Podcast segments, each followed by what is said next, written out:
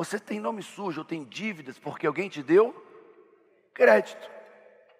Quando a primeira pessoa que tinha que ter negado crédito para você era quem? Você mesmo. Quem não tem dinheiro não deve pedir crédito. Quem não tem fluxo de renda constante não deve pedir crédito. Quem não tem organização não deve pedir crédito. Isso é sensato, é bom senso, é responsabilidade. ok? Então, quando vale a pena ter o um nome sujo? Ui. Ui. Pode responder. Nunca, fala, nunca. Errado. Tem momentos que vale a pena ter um nome sujo. Então, dez motivos para comer para não ter dívidas, consequentemente não ter o nome sujo. Vamos lá, mulheres, leiam os ímpares, os homens leiam os pares. Então vamos lá, mulheres, meninas. Um, dois, três. Não ter dívidas para não ter o nome sujo. Homens, um, dois, três.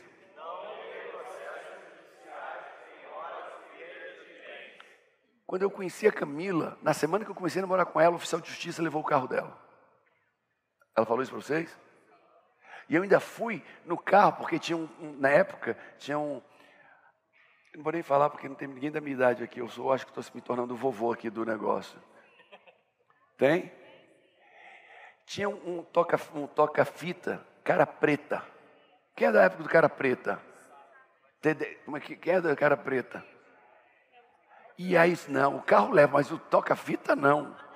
E era na bandeja, então você botava a bandeja, tirava a bandeja, e eu fui entregar o carro para poder salvar um toca-fitas da Camila. O pai precisou da, do cartão dela, do cheque dela, para botar comida em casa. Né?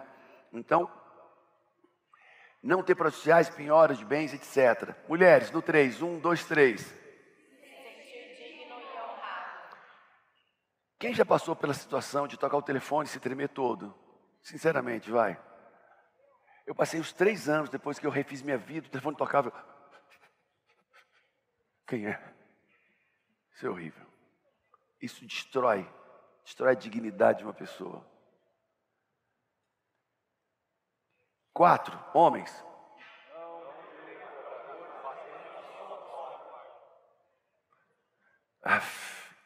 Se o telefone assusta, imagina a porta. E oficial de justiça? Meu Deus. Meninas, quinto.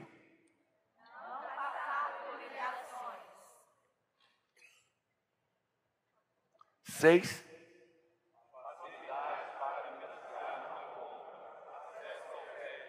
Só para quem tem responsabilidade. Então, Nada destrói as crenças de riqueza do que dívida. Nada te torna tão pobre do que dívidas. Quem está entendendo isso? Nada te torna emocionalmente tão pobre quanto ter dívidas, cobradores, nome sujo. Nada te empobrece mais.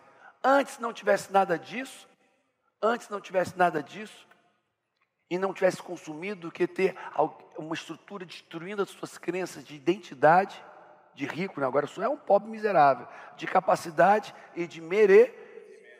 As dívidas destroem simultaneamente as três crenças de riqueza. Então, a gente precisa sair delas. A gente precisa sair completamente dessas dívidas, hoje.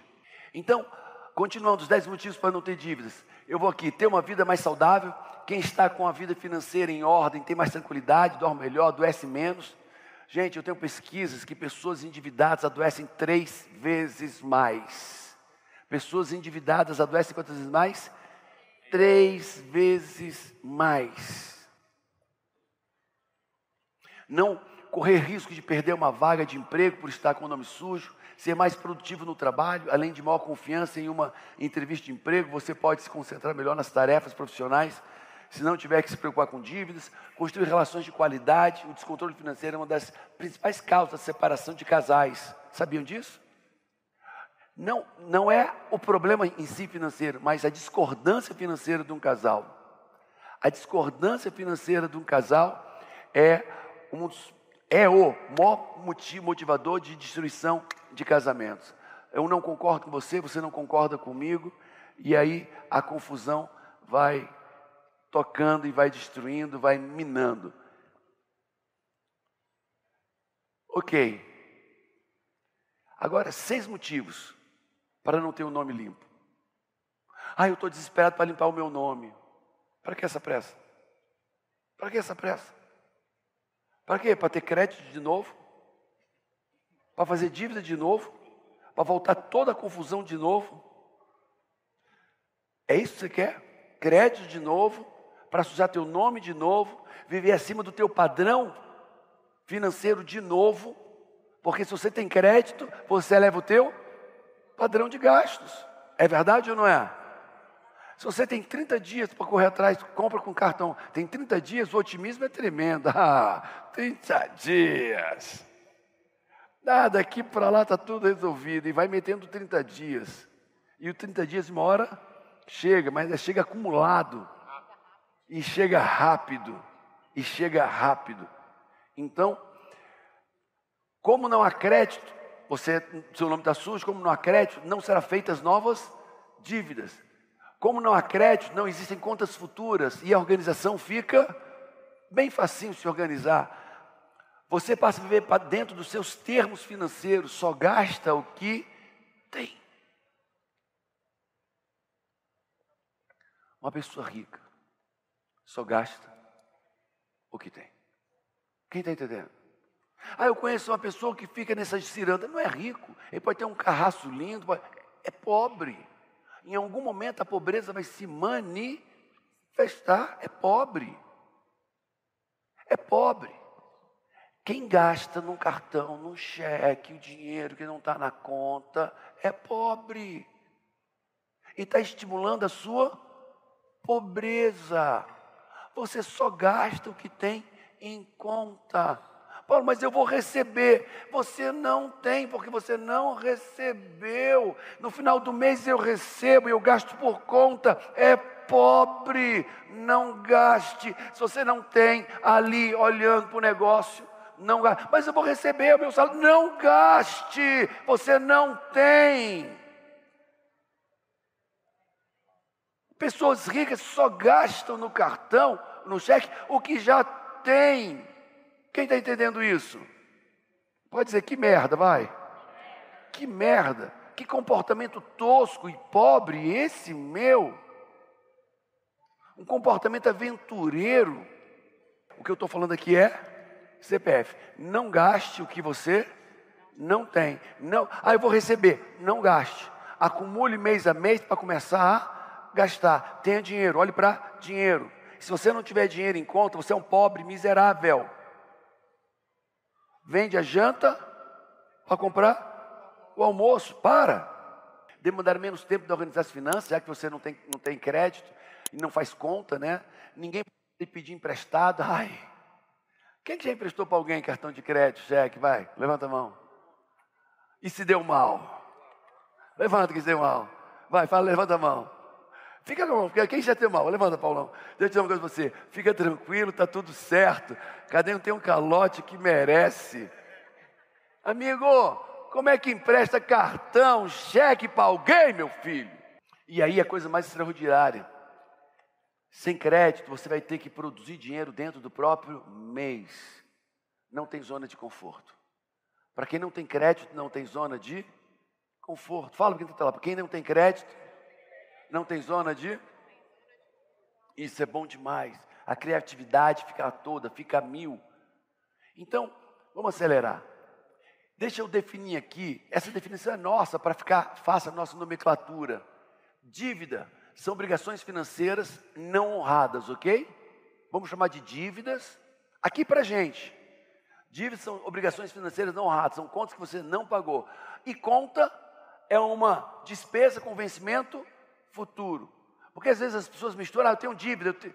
e tudo virou uma dívida. Vamos deixar claro, o que é que conta atrasada e o que é que é conta com vencimento futuro, que ainda não venceu. Tá ok? Só para ficar claro a nossa nomenclatura. Então, vamos falar de juros, Brasil.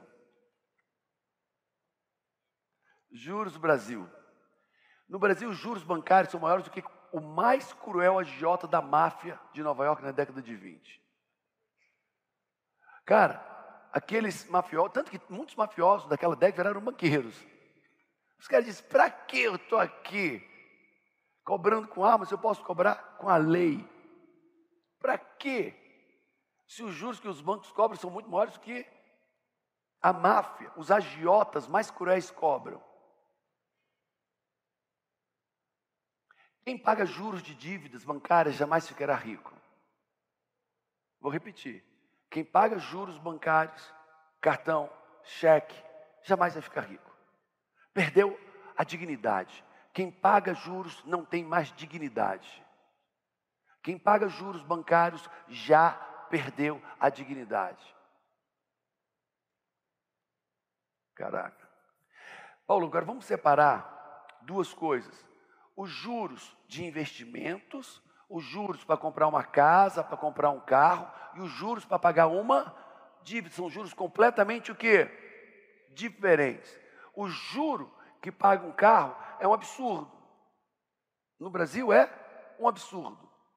O juro de uma casa é terrível. Mas o juro de uma dívida é impossível. Se você tem um mínimo de sensatez, você se dá agora sete dias para não pagar mais nenhum juros extorsivos bancários. Vamos falar sobre isso. Então, quem sabe qual é o juro do cartão de crédito seu quando você paga o mínimo? Quem sabe qual é? Olá, quem sabe qual é? Olha, diga aí para mim, quem sabe qual é? Gente, é uma facilidade tão boa só pagar o mínimo. Fala, ai, gente, o meu banco é maravilhoso, tá? Quando me permite pagar só o mínimo. Gente, meu gerente é um amor. Olha, ter a facilidade de poder pagar só o mínimo. Quem sabe qual é o juro de cartão de crédito? Fala aí. Em torno de 16% ao mês tornando isso em juro composto, vai dar quanto? 200, 300%. Agora vamos ver o que, é que as matérias de, atuais estão dizem dos juros. Juro de crédito livre sobe ao maior nível desde agosto de 2017. Cheque especial avança a 134%. Ou seja, se você devia 10 no ano, quando vencer um ano, você está devendo 23, 24 reais. 10 se tornou mais do que o dobro. Como é que você vive isso? Como é que vive isso? Você paga a cada ano em torno de 30% de um carro a mais. Se você pagar em três anos, a cada três anos você comprou um carro e pagou outro. A cada três anos você comprou um carro e pagou o quê? Outro. Comprou um carro e pagou outro a cada três. Se for seis, você paga dois carros. Como é que é? Em três anos era para você ter dois carros, você tem um, é, é um, um depreciado. Então é, em três anos teu carro vale a metade, você tem metade de um carro, mas pagou dois carros. Com a depreciação, 50% em três anos. Então, para sair do buraco, primeiro é preciso parar de cavar o buraco. Para sair do buraco, o primeiro passo é parar de cavar o buraco. Parar de cavar o buraco. Aí eu quero falar o teorema da bicicleta com pneu furado. Fala para quem está ao teu lado. Não pedale uma bicicleta com pneu furado. Fala para outra pessoa atrás, do lado. Não pedale a bicicleta com pneu furado. Paulo, por quê?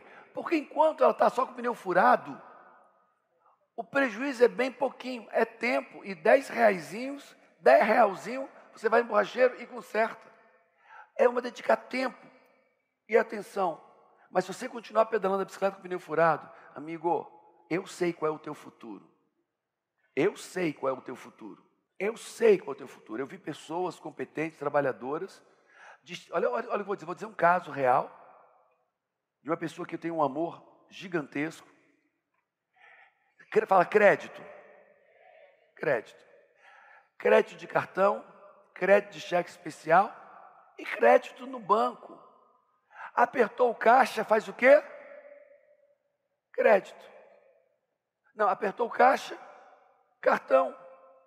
Apertou mais o caixa, pega um dinheiro no banco, paga o cartão, paga as contas.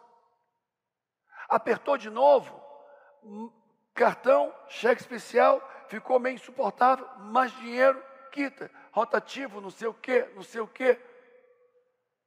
Daqui a pouco ela paga 15, 20, 30% da receita dela só de dívida, só de juros não tem mais jeito.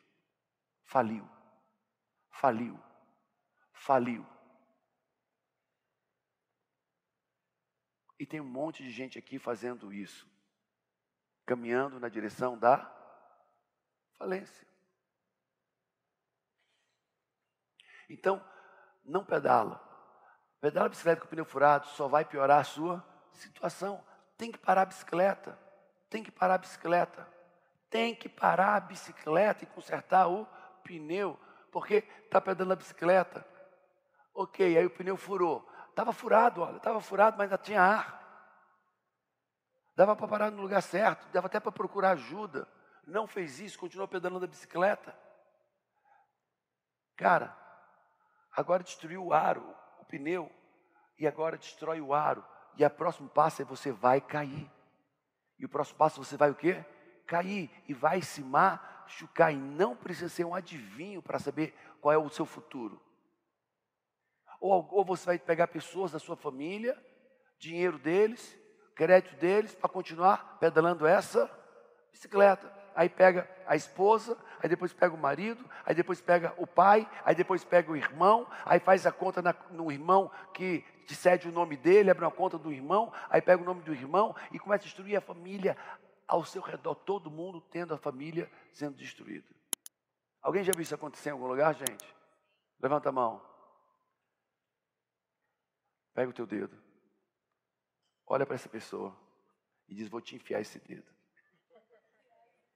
Vai, fala, eu vou enfiar esse dedo no teu juízo, vou rodar e tirar esses conceitos absurdos da sua cabeça.